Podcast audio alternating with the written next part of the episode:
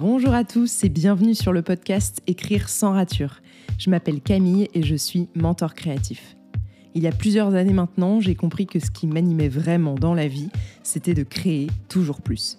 Auteur, mais aussi et surtout entrepreneuse, j'ai à cœur d'aider les auteurs et plus généralement les créateurs à s'épanouir dans leur travail et à aller au bout de leurs projets. Grâce à mes contenus en ligne et aux différents modules de mon programme sur mesure, le mentorat créatif, j'accompagne les auteurs pour qu'ils prennent les rênes de leur créativité et se donnent les moyens de leurs ambitions. Dans ce podcast, on décortique ensemble les différents processus créatifs et on tente de comprendre comment nous pouvons agir pour créer en étant efficace tout en restant serein.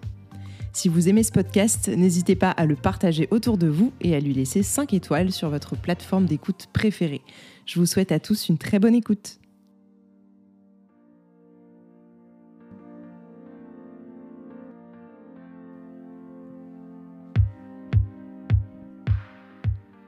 Bonjour à tous et bienvenue pour un nouvel épisode du podcast Écrire sans rature. Je suis super contente de vous retrouver pour un nouvel épisode. Aujourd'hui, je voulais vous parler de la différence entre les experts et les généralistes, ou alors les experts et les touche-à-tout. Ça dépend ce que vous préférez comme expression.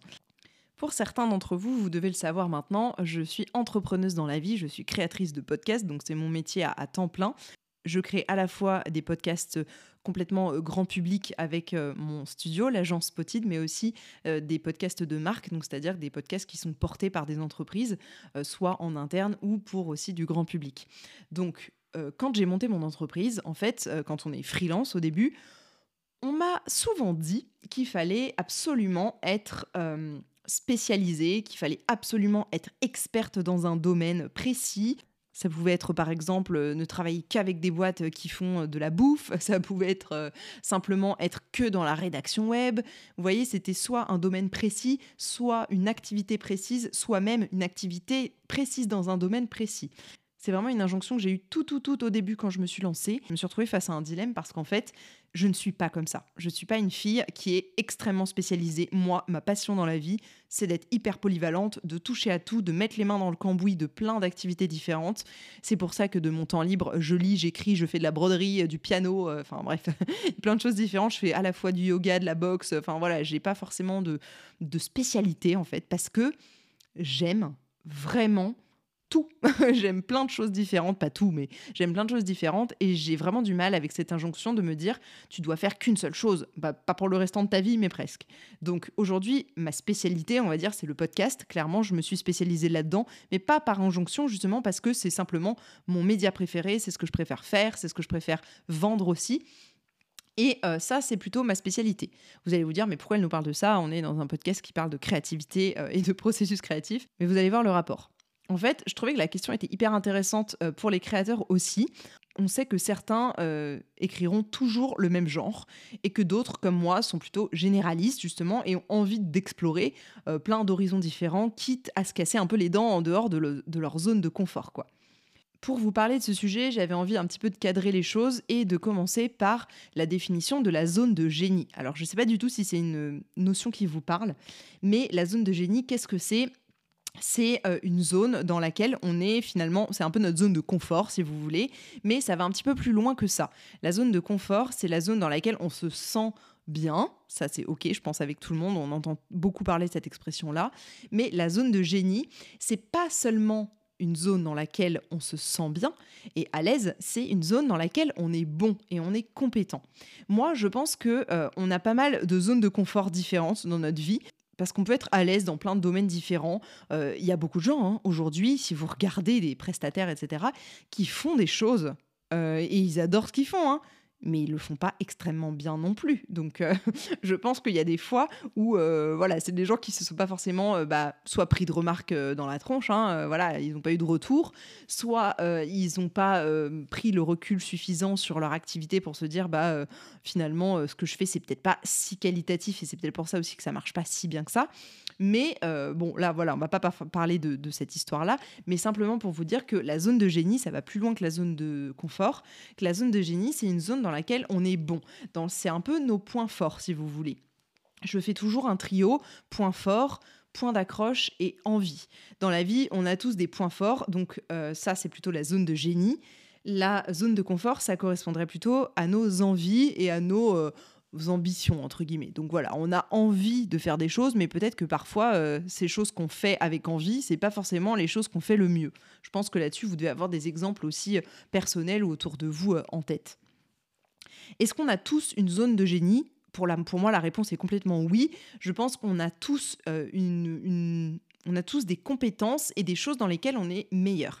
Par exemple, moi je sais que je suis plutôt euh, pédagogue, c'est quelque chose dans lequel je suis bonne, mais par contre qui me demande énormément d'énergie. C'est pour ça que dans le mentorat créatif, ça me demande beaucoup, beaucoup, beaucoup d'implication et je me donne à 100 milliards de pourcents pour mes mentorés.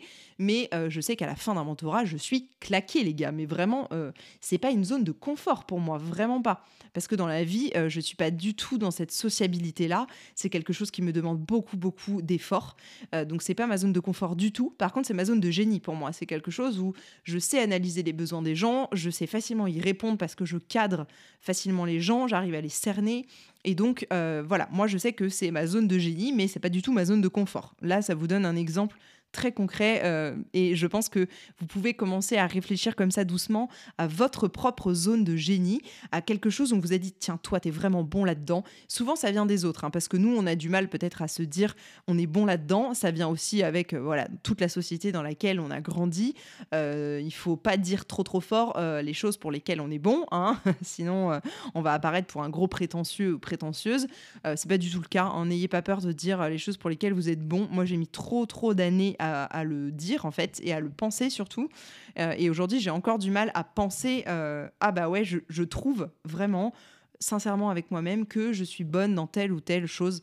Donc euh, n'ayez pas peur d'être honnête avec vous-même et surtout de voir les, cette zone de génie-là, parce que la réponse comment on trouve cette zone de génie-là, pas simplement quand les autres vous le disent, parfois ça peut arriver, et ça fait toujours plaisir. Donc, n'hésitez pas à mettre l'accent sur ces choses-là qu'on vous dit, à aller creuser peut-être un petit peu plus si on vous dit Ah, mais ouais, mais toi, t'es vraiment hyper pédagogue, ou alors. Toi, tu sais vraiment comment rassurer les gens. Voilà. Donc, essayez vraiment de, trouver cette zone de génie, soit euh, en, creusant un petit peu ce que les autres peuvent dire de vous, euh, soit simplement en n'ayant pas peur de rester ouvert, ouverte à les voir, en fait, tout simplement. Parce que parfois, on, ne voit pas dans quoi on est bon, tout simplement parce qu'on pense tout de suite qu'on est bon en rien. Et ça, c'est trop dommage. Ensuite, ce que je voulais faire, c'est répondre à la question à quoi ça sert de se spécialiser? Je pense qu'il peut y avoir euh, deux, raisons valables pour lesquelles on veut se spécialiser dans un genre particulier, par exemple, ou dans un style d'écriture particulier, la première des raisons, ce serait de faire ce qu'on adore déjà, parce qu'il y a des gens qui euh, arrivent à allier leur zone de confort avec leur, zone de génie. Alors ça, c'est top, parce que si on est extrêmement bon pour écrire des polars haletants, euh, et qu'en plus on adore ça, que c'est notre passion, bah franchement, il euh, n'y a aucune raison de ne pas le faire et de, ne pas se spécialiser et de ne pas se spécialiser dans le polar haletant et dans le page turner, parce que si c'est notre truc et qu'en plus on adore faire ça, bah on y reviendra toujours avec grand plaisir, et ça, ça se ressent forcément. Donc, dans ces cas-là, le revers de médaille, ça pourrait être simplement de ne jamais tenter d'autres choses qui pourraient en soi euh, ne pas nous plaire, mais aussi qui peut-être euh, pourraient nous plaire. On ne sait pas, on ne saura pas, du coup, si on n'essaye pas d'autres choses. Mais euh, on est vraiment dans quelque chose qui est bon pour nous, qui est bon pour les autres parce qu'on est bon là-dedans, et donc, bah, pourquoi s'en priver? La deuxième raison euh, pour laquelle on pourrait se spécialiser dans un genre ou voilà, dans un style littéraire en particulier, ce serait d'en connaître euh, au fil du temps tous les codes euh, du genre en question et donc du coup d'être forcément meilleur parce que quand on connaît quelque chose sur le bout des doigts, alors là ça devient notre zone de génie plus plus plus et donc du coup on arrive à en sortir le meilleur et à en connaître un petit peu tous les recoins. Donc par exemple si je reprends l'exemple du polar haletant et page turner et plein de suspense, bah, si on est bon là-dedans et qu'on on fait ça depuis euh, dix ans et qu'on écrit que ça, forcément, on connaît tous les rouages, on sait les pièges dans lesquels il faut pas tomber, on sait euh, les trucs qui marchent avec les lecteurs. Voilà, donc je pense qu'il y a plein de choses euh, super à prendre en compte dans le fait de se spécialiser. Donc si jamais ça peut vous donner un petit peu des idées, si jamais vous, vous êtes un peu comme moi à vous dire, bon, bah finalement, moi je suis spécialiste de rien, quelle est ma zone de génie, quelle est aussi ma zone de confort? Est-ce qu'il y a quelque chose qui peut-être me demande énormément d'efforts, mais où je sais que je suis vraiment très bon ou très bonne? Donc, essayez de voir en fonction de ça. Je pense que c'est un peu un, espèce de, schéma, vous savez, avec les deux cercles qui se rejoignent au milieu. Au milieu, il y a un peu cette zone parfaite, cette zone, euh, oh, vous voyez, avec une aura euh, super cool au milieu, euh, qui regroupe et votre zone de confort et votre zone de génie. Mais sachez que bah, ça n'arrive pas toujours, qu'il y a des gens qui sont bons dans certaines choses, comme je vous dis. moi, le, le, mentorat, par exemple, c'est quelque chose qui me demande énormément d'efforts, donc qui n'est pas ma zone de confort, mais qui est ma zone de génie. Donc là-dessus, je n'ai pas l'aura au milieu de me dire que c'est un petit peu les deux à la fois mais peut-être que vous trouverez, vous, euh, tout ce qui vous correspond le mieux et dans lequel vous serez euh, hyper à l'aise et surtout, euh, hyper génial. Donc voilà, on ne sait jamais. Est-ce qu'on peut être un triathlète de l'écriture? C'est un peu la question à, à mais oui, je pense. Je pense qu'on peut se spécialiser dans plusieurs genres différents. Surtout aujourd'hui, j'ai envie de vous dire que les choses ont changé. On le voit bien hein, dans, le, dans tout le paysage littéraire. aujourd'hui, il y a des gens qui sont très très bons et pour écrire des romans hyper poignants adulte, par exemple. Je pense à Alia Cardin, là, tout de suite, mais euh, parce que c'est elle que je suis euh, en ce moment. Mais euh, elle écrit aussi bien des, des, bouquins qui sont hyper poignants au niveau de la littérature adulte, mais qui aussi écrit des bouquins en partenariat avec des super illustrateurs jeunesse qui sont qui sont vraiment cool aussi quoi. Donc je pense qu'on peut avoir euh, plusieurs zones de génie, ça c'est clair parce que c'est plusieurs compétences qu'on peut vraiment pousser à l'extrême si on se spécialise dedans. Et euh, dans ces cas-là, bah, euh, libre à vous de vous spécialiser dans plusieurs choses. Après, si vous vous spécialisez dans 30 genres littéraires, bah du coup vous êtes généraliste en fait. Mais être généraliste, c'est plutôt être expert de rien. Vous voyez, il y a un peu deux, deux poids deux mesures dans cette expression. moi, je suis généraliste dans le sens où je suis spécialiste de rien. La seule zone de génie, je dirais, qui s'allie avec ma zone de confort, ce serait l'écriture de nouvelles, parce que euh, j'adore ça, parce que j'y reviens toujours avec grand plaisir, et parce que c'est un exercice dans lequel je suis vraiment bonne, je le sais maintenant, parce que euh, bah, j'en ai fait euh, des dizaines et des dizaines et des dizaines, et aujourd'hui, je sais que c'est quelque chose qui marche vraiment très bien, et pour mon lectorat, et pour moi. Donc pourquoi m'en priver? C'est comme toujours, voilà, on va faire des choses qui nous font du bien avant tout. Donc, euh, à vous de voir euh, ce que vous préférez. Je pense qu'il n'y a pas un profil qui est meilleur que l'autre. Euh, aujourd'hui, on a la possibilité, je pense, en tant qu'auteur, de toucher un petit peu à tout et de pas forcément se dire oh là là, mais elle, elle écrivait que de la fantaisie et d'un coup, qu'est-ce qu'elle se met à écrire des polars On comprend rien à sa ligne édito. je pense qu'aujourd'hui, on n'est plus là-dedans. Il y a beaucoup de gens qui sont très polyvalents et, et c'est pris honnêtement avec pas mal de recul et de bienveillance, heureusement je ne peux que vous pousser, euh, comme d'habitude, à tester des choses, à tenter de nouvelles choses surtout, et à sortir justement de votre zone de confort, donc la zone dans laquelle vous êtes à l'aise, pour vous mettre un petit peu en danger et vous challenger. Euh, j'avais écrit un article assez intéressant là-dessus euh, sur le blog, je vous le remets en description, sur le fait de se challenger en tant que créateur. Je pense que ça peut vraiment vous aider aussi, vous donner d'autres clés.